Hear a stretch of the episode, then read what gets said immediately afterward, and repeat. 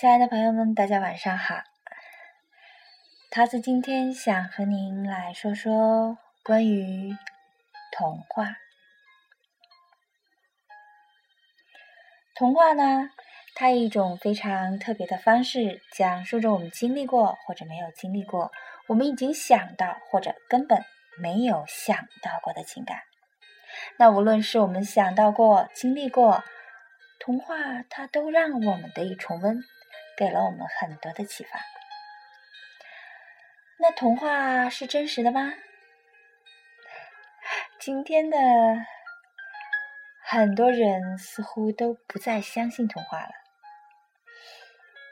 记得有一个很成年的朋友说：“我的孩子从七岁开始，我就不给他看童话书了，因为七岁以后他将走上的是一条很现实的路，看童话是会受骗的。”嗯，有的孩子呢，他们说童话是童话，我们怎么可以从童话中走入现实呢？可是这种说法呢，本身就扭曲了童话对于真实的它的一种解析和理解。其实，相信童话本身。它就是一个人的一种格调吧。如果没有童话，这种格调就离开了优雅和好多的诗意的感受。那朋友会问：童话分明是想象的故事啊，怎么是真实的呢？那让我们这样来看，它的美妙是真实的吧？它美妙给我们的感动是真实的吧？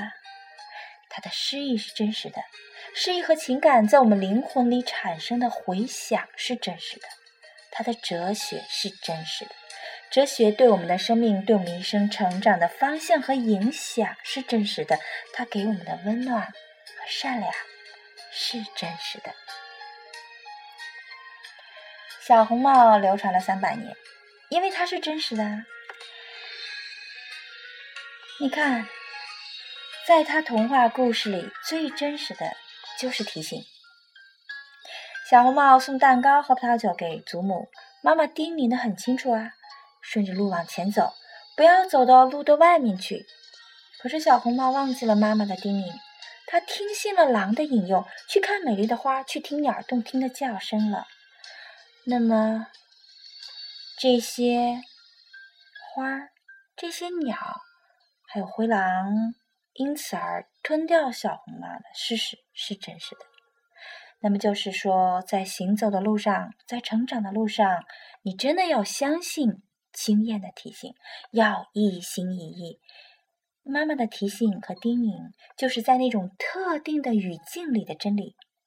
那如果违背了，你迎来的真的就是黑暗。那我们再看母鸡罗斯去散步。这本非常有名的图画书，母鸡罗斯它出门散步的时候，狐狸就已经跟在它的后面了。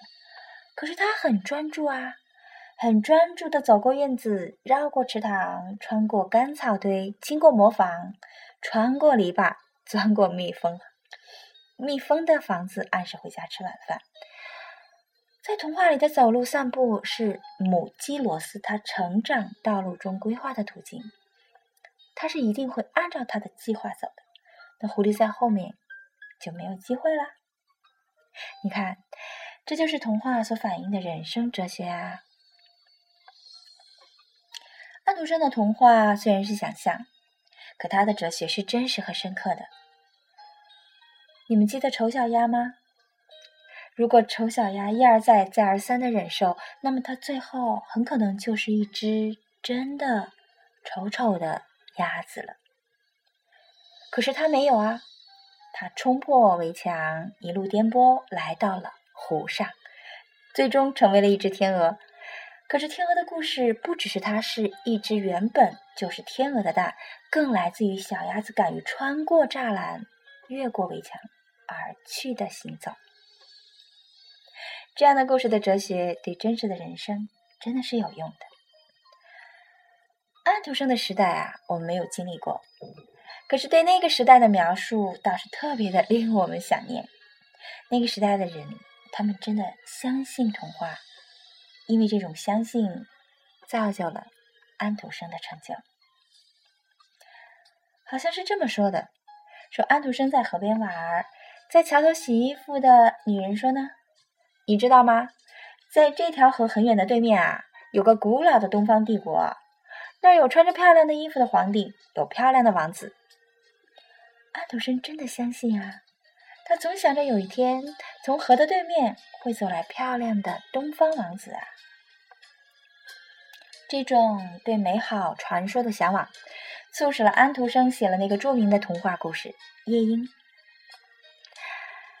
我们再来看看一只小兔子和大兔子的那个故事啊，叫做《猜猜》。我有多爱你？你看，两只兔子用各自的方式和语言表达对彼此的爱。小兔子是说：“我爱你，远到月亮那里。”大兔子说呢：“我爱你呀，远到月亮那里，再从月亮上回到这里来哦。”你看，这个故事里深沉而厚重的爱。是真实的。